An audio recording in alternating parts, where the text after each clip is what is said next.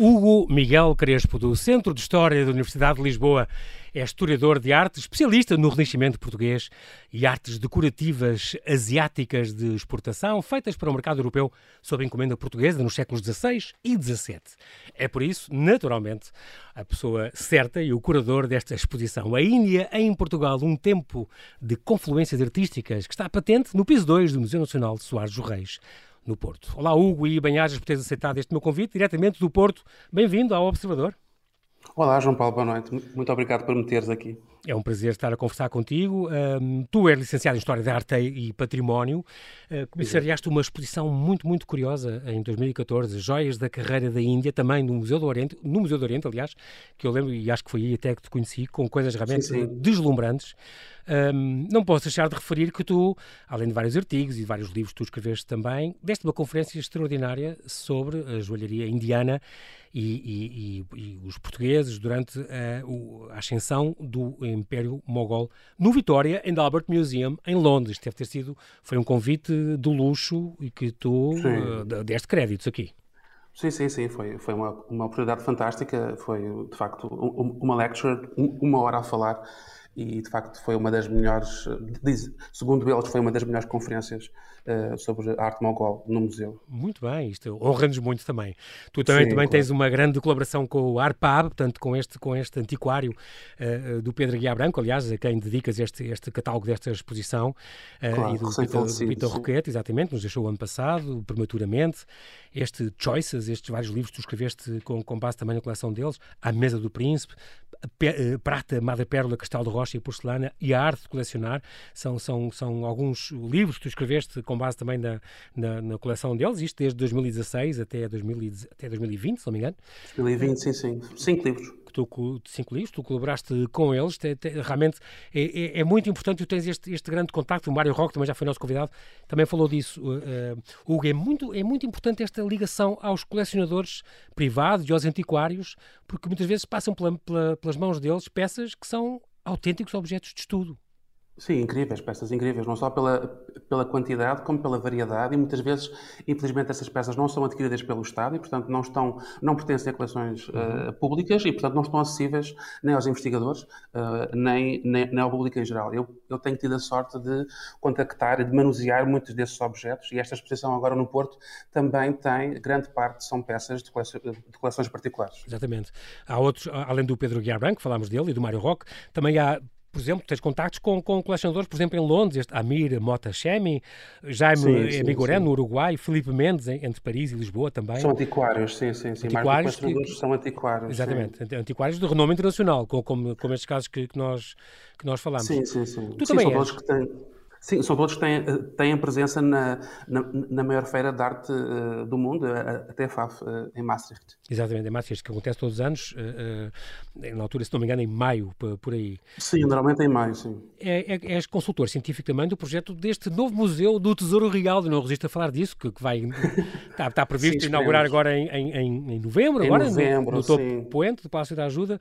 Uh, Hugo, estás uh, muito esperançoso, tu provavelmente já conheces todas aquelas peças, uh, ou quase todas que estão ali. Todas, de... todas não, porque algumas não têm a ver com a minha área de, de especialidade, mas tenho, uhum. tenho tido a sorte no último, nos últimos anos de, de manusear algum, alguns dos, dos tesouros, não só das, das pratas de quinhentistas, que é aquilo que eu, que eu tenho trabalhado e uh, o, o, texto para o catálogo tem a ver com isso, mas também as joias da Casa Real que tenho, que tenho tido a sorte estas de pratas, ou estas pratas quentistas têm a ver com aquela, aquela coleção de, das 21 salvas, 23 salvas manuel, sim, manuelinas, sim, sim, sim, sim, que é uma coisa não que é uma coleção manuelinas, mas são, sim, é uma coleção inacreditável, única no mundo, única é uma no coisa, mundo. É, ontem tivemos o pelo Nuno número Vassal, e pela qualidade. Também falou disso, Nuno Vassal Silva também falou disso, é uma coisa uh, que nos orgulha aos olhos do mundo, é não existe mais nada sim, sim, sim, não existe um conjunto tão vasto e tão, tão variado e, e, e de tanta qualidade como aquele que, que pertenceu à Casa Real e, e portanto, que está. Que, que irá estar neste museu, neste museu em exposição permanente. Museu Real. Exato. Entretanto, eu disse manuelinas, mas não é. São quinhentistas, mas não manuelinas necessariamente, é isso? Precisamente, são manuelinas, são joaninas e provavelmente algumas ah, já okay. serão do reinado de Dom Sebastião, sim, sim. Está bem, muito bem. Uh, o Museu Nacional de Soares dos Reis, que é isso que, que, nos traz aqui, era o antigo Museu Portuense, é muito importante, foi o primeiro museu de arte em Portugal. Já, já está quase a fazer 200 anos, não é? Ele nasceu em 1833 quando Dom Pedro IV decidiu então estabelecer na, na, no Porto um museu de pinturas e estampas. Só em 1940 que foi para esse Palácio das Carrancas, onde tu estiveste, fechou em março do ano passado para obras e reabriu então agora com, em maio com três exposições e com, e, e com um concerto uh, que comemorou esta abertura. O diretor António Ponto fez questão de, de, de, reabrir assim em grande, apesar de sabermos agora que vai haver uma grande exposição de longa duração, só vai ser em setembro, se não me engano, ou lá mais para o fim do ano, mais daqui a uns tempos. Sim, talvez mais no final do ano, não sei. Ou talvez novembro, sim, sim, é o que se falou. Um, e reabriu nesta Noite Europeia do, dos Museus. Então, com esta, ainda em Portugal, um tempo de confluências artísticas que até domingo, as três pessoas do Porto que ainda não viram, e do Norte, que, que, que ainda não viram esta exposição, vale muito. Eu acho que há muita gente que ainda não sabe que o museu, ao fim de tarde, mais de um ano fechado, que reabriu. Claro. Mas convém chamar a atenção, porque é realmente uma exposição que as pessoas não devem perder. Sim, é especial porque, porque está tão pouco tempo, não é? Portanto, esta exposição foi, foi um pedido da Embaixada Portuguesa na Índia, o senhor embaixador Carlos Pereira Marques, eh, no âmbito da, da, da reunião de líderes, não é? De, é verdade, entre a União Europeia e a, e a Índia. Índia. Uhum. Teve uns contratempos, era suposto inaugurar, e de facto inaugurou oficialmente no dia 8 de maio, mas a sua inauguração ao público foi de facto eh, mais tarde, eh, dia 15. Portanto, é uma, é uma exposição imperdível pelo, pelo número, não é? Tem quase 70 peças. Okay uh, o, o, número de objetos e a qualidade dos objetos e também o facto de, de alguns, vários serem, serem inéditos, nunca terem sido publicado antes, publicados antes e, e, de terem um nível absolutamente extraordinário do ponto de vista artístico. Incrível. É, também eu estava a falar dos contratempos desta abertura, aliás era para vir o primeiro-ministro indiano, Narendra Sim, Modi, mas esta pandemia realmente trocou as voltas de toda a gente. Teve o embaixador Shri Manish Chauhan, presidente da Câmara do Porto, o ministro dos Negócios Estrangeiros, tiveram na abertura deste 8 de maio, na altura desta, desta cimeira, este encontro informal de líderes da União Europeia-Índia. Muito bem, porque são como tu disseste, 70 peças historicamente muito importantes, incluindo algumas de coleções particulares e outras até do próprio acervo do, do, do museu onde está, um, mas, mas muitas delas nunca, como tu como disseste, nunca tinham sido vistas. Há algumas que se fala até no catálogo de eh, esta, nem sabia que existia este tipo de mesa, ou este contador, ou este escritório, ou este cofre, ou esta imagem. É, portanto, é sempre estas exposições, Hugo, já passaste por algumas, é sempre importante para obrigar as pessoas a estudar as peças e a, a documentá-las. Há sempre umas descobertas, eh, até, até elas acontecerem, há sempre umas descobertas que fazem avançar o conhecimento. Claro, sim. Esta exposição é também uma exposição de investigação. Eh, normalmente, eu sempre estive envolvido em exposições, eh, tanto no Museu do Oriente, com as joias da carreira da Índia, como mais tarde na Lisboa Global, no, Museu Nacional de Arte Antiga.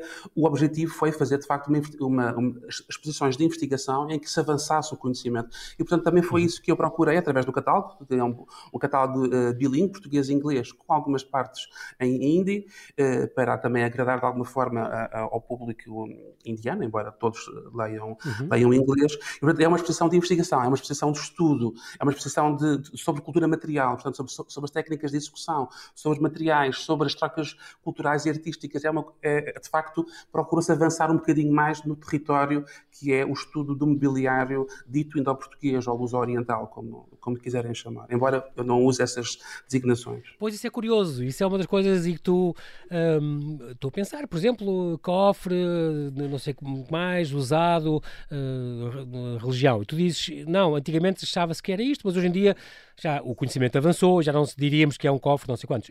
Estas designações também vão mudando. Portanto, isto nem tudo é indo-português. Porquê? Porque há, há novas designações, ou porque isso é muito redutor, há outros tipos de, de, de contacto? Sim, porque o, uh, o, termo indo-português é um termo vazio do ponto de vista da informação que nos dá sobre o centro de produção. Portanto, uh, é, é, é, é, demasiado vasto e nós temos uma obrigação de estudar os objetos e de, de, de um, identificar os seus centros de fabrico, não é? Respeitar o objeto dessa forma. E, portanto, dizer indo-português não nos diz absolutamente nada, mas se eu disser que é uma peça feita na Índia para o mercado de exportação, feita em Gujarat, ou feita em Goa, ou feita em Coxim, são coisas bastante claro. diferentes. Não quer dizer que não exista arte indo-portuguesa existe com certeza em Goa e em Damão e, e, e, e, e mesmo em Coxim também haverá manifestações artísticas que são indo-portuguesas, mas destes objetos foram feitos para exportação e, portanto, eh, esse qualificativo de indo-português é muito redutor, não foram sempre feitos para, não foram apenas feitos para, para o mercado português, foram feitos para, para, o mercado europeu, portanto temos que colocar essas, essas coisas um, que têm, têm a ver também... Nomes. Sim, que tem a ver com, com, o passado colonialista. Portanto, também o, o, o, o meu interesse daqui, até pelo título A Índia em Portugal e não propriamente Portugal na Índia, foi trazer uh, uh, à colação o facto destes objetos de alguma forma colonizarem os ambientes domésticos portugueses, não é? E, portanto, é uma viagem ao contrário. E é muito engraçado porque tu próprio uh, reparas, vamos lendo no catálogo e aqueles destaques que fazem algumas peças, que vocês fazem, que tu fazes em algumas peças, e é muito curioso ver esta, esta contaminação entre os artífices desta região, pegaram em sedas da China ou em teca, não sei de onde, e, e, e com os modelos depois representam europeus em casa e cenas domésticas dos europeus. É muito engraçado porque em vários, vários centros de, de, de artesãos, de artífices uh, em toda a costa ocidental da Índia, vão encontrar uh, estas influências, quer de materiais, quer de técnicas, quer de temas iconográficas, uh, e, e, no fundo é uma exposição sobre trocas culturais. É, é isso.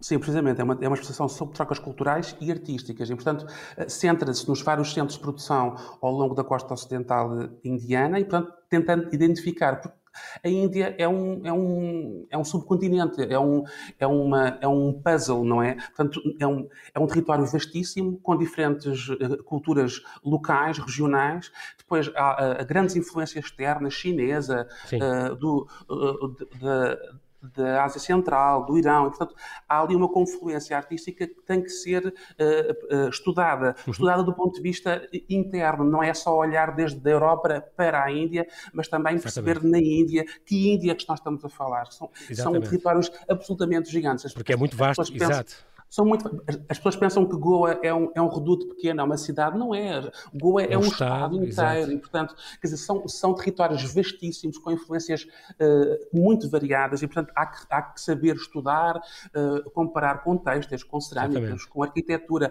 Nem sempre é muito fácil, porque muitas destas culturas que produziram estes objetos desapareceram ou foram, ou foram destruídas, não é? E, portanto, é sempre é uma coisa arqueológica, porque muitos destes objetos não sobrevivem na, na Índia. Estes objetos.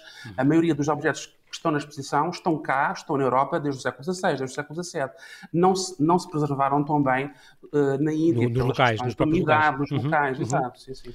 é, é sempre um trabalho arqueológico. Hugo, nós temos que fazer aqui um brevíssimo intervalo e já voltamos à conversa. Até já.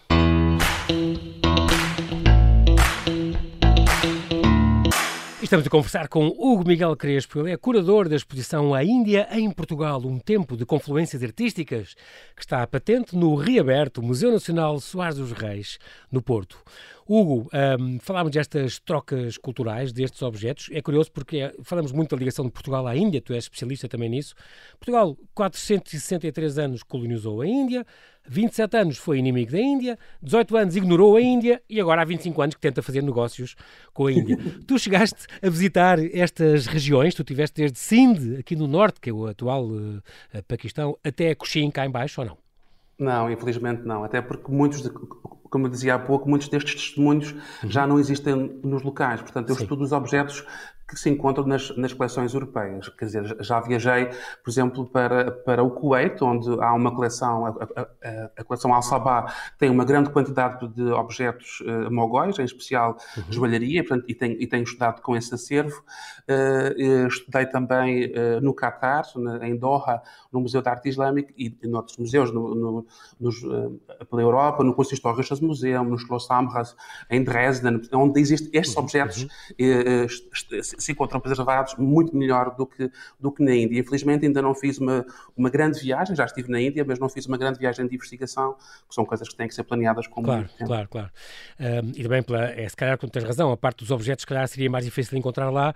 Uh, a parte da arquitetura, não. Aí temos as grandes igrejas e, e todo aquele legado do São Francisco Xavier e, e pronto. Mas Sim, algumas coisas temos. É mais difícil. Sim. Sim, mas algumas cidades, por exemplo, já, já não temos uh, praticamente nada. Por exemplo, Taná, Shaul, não temos uhum. Praticamente uhum. nada. E, portanto, são, há, há, coisas que são de facto arqueológicas e, e que é Sim. muito difícil recompor. E mesmo em Tatá, no Sindh, é, é muito, há coisas que são muito difíceis de, de, recompor do ponto de vista da cultura material, não é? A arquitetura uhum. existe, mas outras coisas uh, desapareceram. Muito bem, nós estamos a estudar nesta exposição como, como é que a chegada dos portugueses à Índia criar, criou novas vias de comércio transoceânico e, portanto, possibilitou a encomenda de objetos artísticos que nunca tinham sido vistos uh, na Europa. É muito curioso porque são, entre estes objetos, há verdadeiros tesouros do acervo do, do, do Museu Sérgio Reis, alguns inéditos. Um, e se, sem se aperceberem da ideia, ao ler também o, o catálogo, o que sem se aperceberem de início, os portugueses abriram uma via que ia ser muito lucrativa quer para os, os recém-chegados europeus, quer para os mercadores asiáticos, eh, artesãos muitas vezes até estabelecidos no interior, para os agentes deles, para os intermediários. Portanto, um, como dizia a Ministra também no, no teu catálogo, uh, tirando a rota da seda, talvez, foi esta viagem de Vasco da Gama que, que fez este momento de troca, uh, que foi um momento importantíssimo na história universal, no, com, mesmo com a carreira da, da Índia, sim, sim, sim, sim. Isto foi, sim. passou a haver essa circulação uh, uh, sistemática que, que, Sim, mais direta, essencialmente mais Exato. direta. Não quer dizer que não existissem estas, estas redes uhum. anteriormente. Os venezianos eram responsáveis pela chegada de muitos objetos, mesmo porcelana da China já muito antes disso, mas claro, uhum. com a chegada direta é muito mais, e, e, e, com o estabelecimento da carreira da Índia, que é uma ligação anual, é muito mais fácil esses objetos claro. chegarem e é também muito mais fácil os, os portugueses encomendarem de forma direta, não é? Que, que é uma coisa que não Sim. acontecia. E, e, mesmo com a China, não é? A porcelana da China também, o acesso através de Macau, a Jingdian é muito mais é muito mais facilitado, é precisamente o mesmo tipo de processo. É, é, muito curioso esta frase que também está no teu catálogo do Francisco de Portugal, do Conde Vimioso, não é? Que dizia sim, sim, sim. dessa forma, eles são os que nos descobriram a nós. Então, Sim, por... É muito curioso, porque a gente nunca, nunca vê do ponto de vista deles, mas, mas também uh, eles claro, descobriram claro. os ocidentais, no fundo, Sim. não é? é uma e também como uma oportunidade de negócio, na verdade, o, os, os, os, mercados alteram-se e, portanto, e, uh, dirigem a sua oferta para uh, os, os outros mercados, e, portanto, é, é, normal que assim aconteça. E é muito engraçado também esta presença dos portugueses, Hugo, como está bem patente nesta exposição, foi pretexto para este intercâmbio cultural. E nós temos, não só comercial, quer dizer, nós tínhamos só esta ideia das especiarias, não é? Quando falamos da Índia, claro, da gama, claro. mas Fala-se dos têxteis, das colças e dos tapetes persas, dos cavalos do Golfo Pérsico, das drogas medicinais, matérias-primas, joalharias, joalharias, gemas. Portanto, há, há, muito tipo de material diferente que passou a circular de um lado para o outro, influenciando-se, ou feito cá ou feito lá, com, a, com as, as, formas e, a, e, as iconografias e as estampas que, que circulavam uh, uh, e que, no, no fundo, contaminaram-se. E, e é, é engraçado. Houve realmente novas descobertas graças a esta exposição?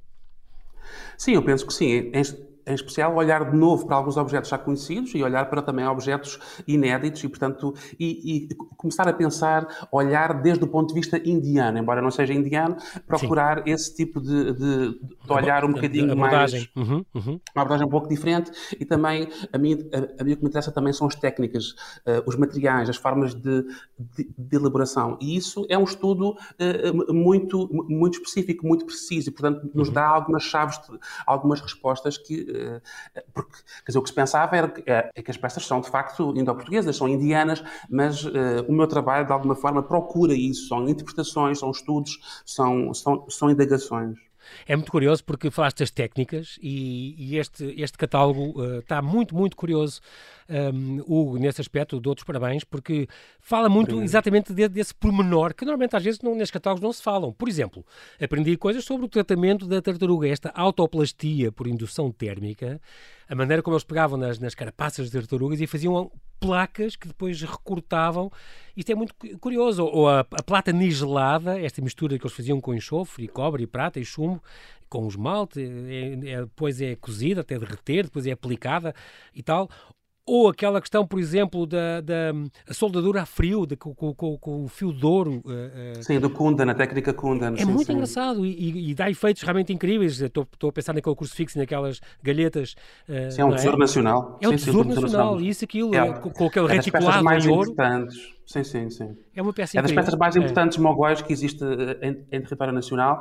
Pertenceu à Casa Real Portuguesa, pertenceu à coleção de Dom João V como foi oferecida uh, aos, ao Sr. Miller que era abade de Alcobaça, conseguiu sobreviver. Portanto, ah, nós ficamos, pronto. através dessa peça, com a ideia do que é que seriam os tesouros absolutamente magníficos que a coleção real ainda tinha, mesmo depois da perda, não é? De, de Exatamente. De 1580. Fazia parte do, do, do, do, do João do V, tesouro, do, da Casa do, Real, tesouro, sim, sim. E, e, portanto, nem desapareceu com, com o vindo dos espanhóis, nem desapareceu com o terremoto de, de 755, senão provavelmente estaria no Palácio de Ribeira e já não existiria hoje. Estaria é? com certeza, estaria com certeza. Portanto, é curioso, ele, o Dr. João V deu este, este, este conjunto de jade entalhado, lindo de morrer, que é Tesouro Nacional, a este abade de Alcobaça e desta arte mogol, uma coisa quase única no mundo, aquela peça. E, única, repente, única. Única mesmo, é, é, não é o único, único um, como, como tu dizes. É, precisamente. Uh, tem, algumas, tem algumas coisas curiosas, estou a lembrar, por exemplo, daquele contador de mesa uh, que vocês identificaram que está na, na, nas pinturas de Vermeer, aquela pintura ah, sim, dele, sim, sim. da senhora e da criada, há um contador de mesa exatamente igual, é impressionante.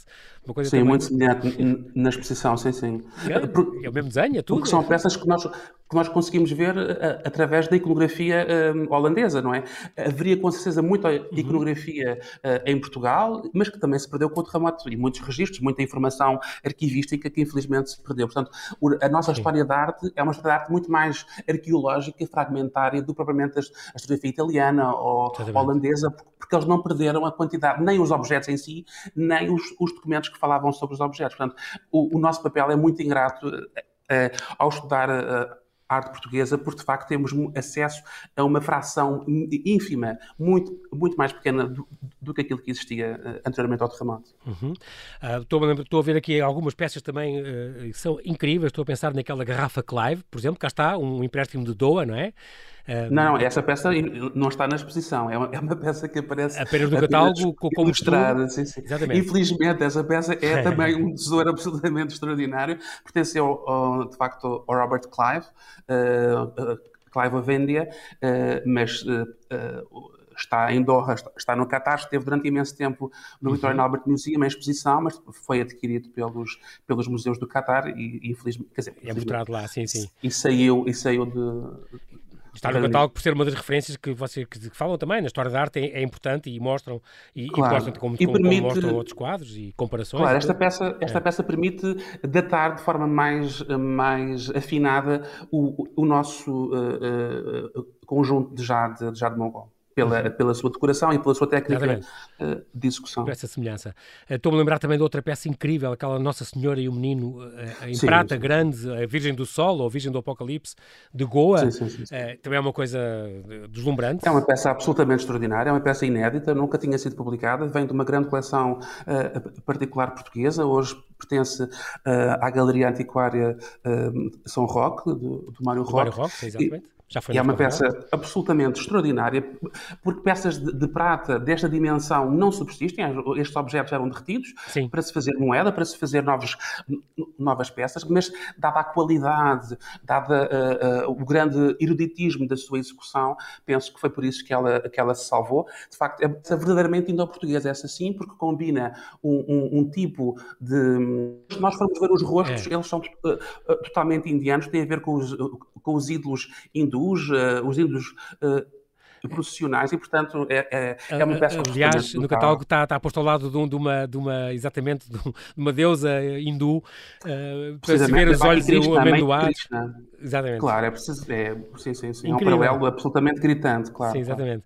E depois outras peças, estou, estou a pensar na, naquela mesa de bufete muito bonito, o contador de mesa piramidal, o Bom Pastor gigante, que também está lá. Sim, o Bom Pastor é Que é extraordinário também também, peça- quer dizer, um dos maiores e mais bem preservados bons pastores em Marfim. Eu, não, eu, eu tentei não introduzir muitas, muitas peças de cariz eh, religioso, até porque a exposição era em homenagem ao Narendra Modi e, portanto, quis enfatizar outro tipo de aspectos, mas para, para peças religiosas procurei ter eh, as mais importantes. O best of- conjunto de jade. La, la creme de la creme, exato. Exato, exato. Mas após dizer disso é curioso, porque há, por exemplo, também aquele muito, muito curioso saleiro com, com- com, de Goa, de 1600, com, com querubins, que é muito Sim, sim, sim, inusual Num, num objeto profano, este tipo de decoração.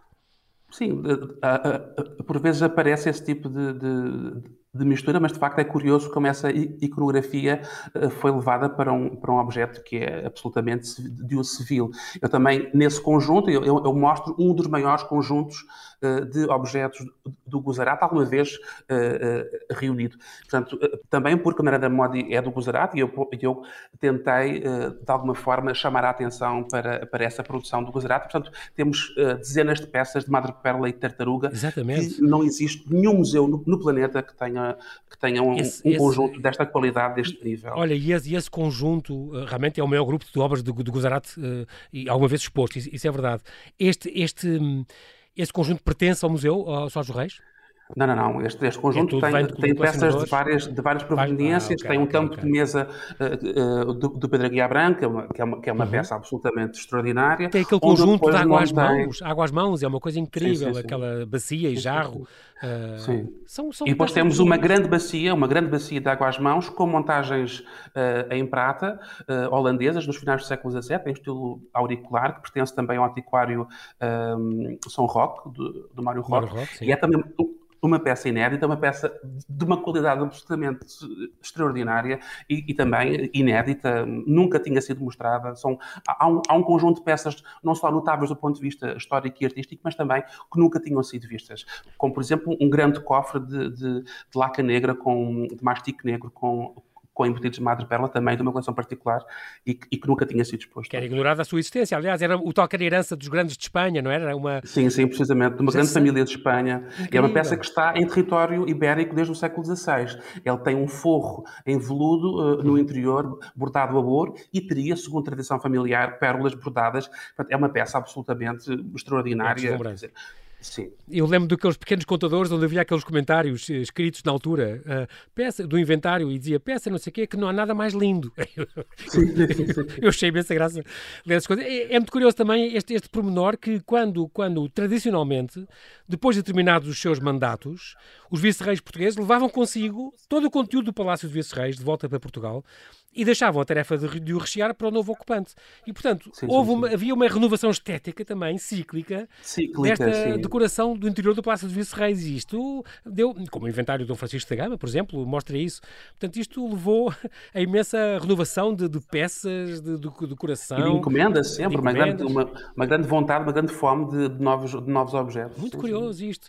Um, estou a falar aqui de outras, de, outras peças que são realmente eh, deslumbrantes. Uma coisa que me divertiu imenso, estes tabuleiros de jogo reversíveis como, sim, como sim. nós temos um que, se não me engano, está na exposição, do, que é desdobrável, do Palácio da Ajuda. Mas, não, não, não, não, está na exposição, mas uh, também que existe. Surge, surge, ilustrado, sim, sim, sim. Mas que inclusive tinham, por exemplo, xadrez, damas e gamão, e também tinham o jogo do ganso, já no século XVII. Sim, sim, sim. é muito engraçado, com, mesmo com sim, o é uma peça muito rara, sim, sim, é uma peça muito rara, produzida provavelmente em Tatá, no Sind, e, e de facto também nunca tinha sido eh, exposta. É, é, é, muito rara, um, existem dois ou três exemplares que se, uh, que se conheçam e é uma peça uhum. absolutamente uhum. notável. Há um contador com desenhos, um contador com desenhos europeus, uh, com desenhos de europeus a viver na Índia. Também aprende-se muito sobre a vida e a maneira de vestir, a maneira de estar e o que é que faziam quando se vêem essas sim. peças com decorações desse tipo. Sim, essa peça é, é um verdadeiro tratado iconográfico, é, é, uhum. abre a exposição, é, é, é, a peça número um do catálogo uhum. e é uma peça que pertence ao Museu Nacional uh, Soares dos Reis e foi uh, uma aquisição ao Pedro da Guia Branca, uma peça absolutamente extraordinária que o Pedro uh, comprou há muitos anos atrás uhum. e, e, e, de facto é uma peça que marca 100 anos de presença portuguesa na Índia. Não é? Eh, sim, a sim. forma é uma, é uma forma europeia, a decoração é uma decoração para um cliente europeu, português, porque representa uma família de portugueses típica, não é? Quer dizer, o que seria um, uma família típica a viver na Índia, mas de facto, pela sua iconografia, é uma, é uma peça, dá um tratado ao,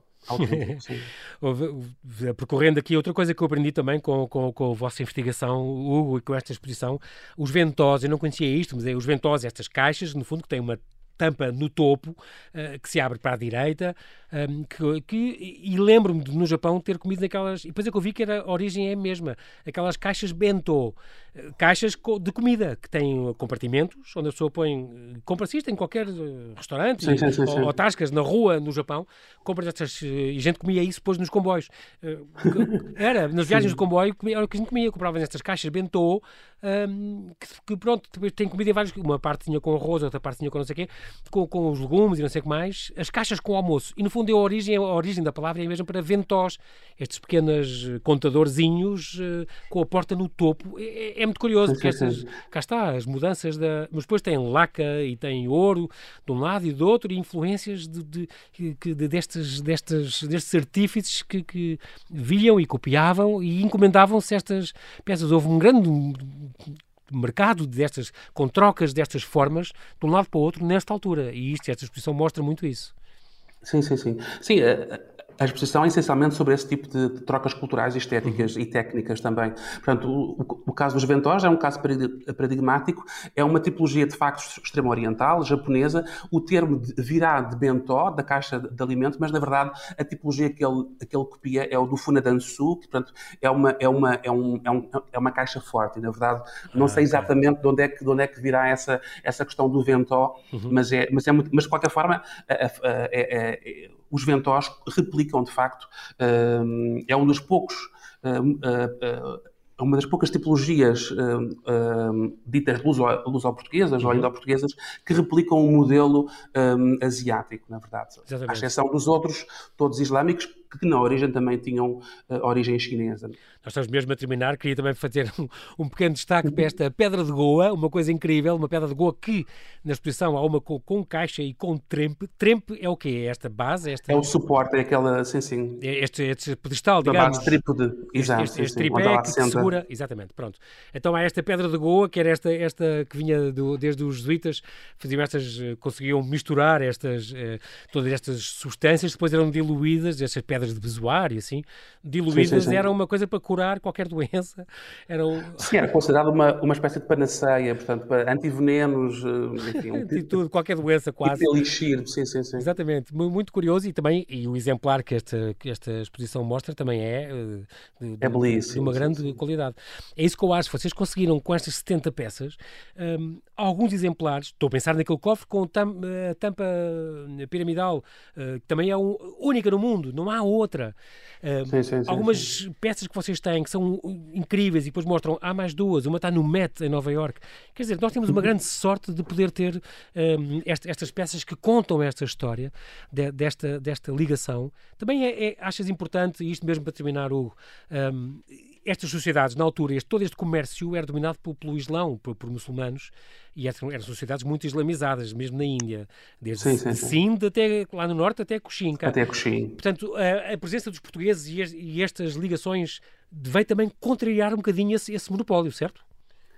Sim, de alguma forma, não é? Quer dizer, eh, a verdade é que os consumidores eh, portugueses tiveram que se adaptar àquilo que existia e, portanto, uhum. embora contradissesse no sentido em que, sendo um, um, um, mercado novo, também, se, também obrigou os indianos a se adaptarem. Não quer dizer que todos os, os artistas envolvidos na produção destes objetos fossem, fossem uh, muçulmanos, que não seriam. Muitos deles são, são claramente hindus. hindus. É? Portanto, uhum. e, é, e, é, também isso a investigação que eu tenho de, de, de, vindo a fazer e que, e que vou vou também fazer eh, na, na próxima conferência que, do dia 3, eh, sábado às, às 6, também é sobre isso, é sobre a investigação em curso, sobre quem fez estes objetos, como, Exatamente. quando, esse tipo de. E, e, depois, claro, este, este, estes objetos são absolutamente notáveis e é uma sorte dos colecionadores uh, particulares, muitos deles aqui do Porto, terem, terem cedido a este repto. E, portanto, estou muito orgulhoso desta, desta exposição e, e muito agradecido ao Museu e à Ana Mantua uh, uh, por esta oportunidade. Antiga diretora e agora também o António Fonte, sim, António Ponte, e sim, é, é um trabalho que tens feito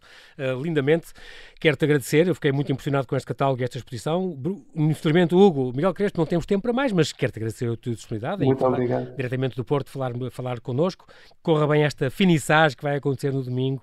E oxalá regresses com mais exposições e descobertas neste período. Aproveita então para incentivar quem nos ouve no Norte a não perder até dia 4 esta exposição no Museu Nacional Soares dos Reis, todos os dias das 10 às 6. Muito obrigado, Hugo, e mantém-te seguro. Muito obrigado.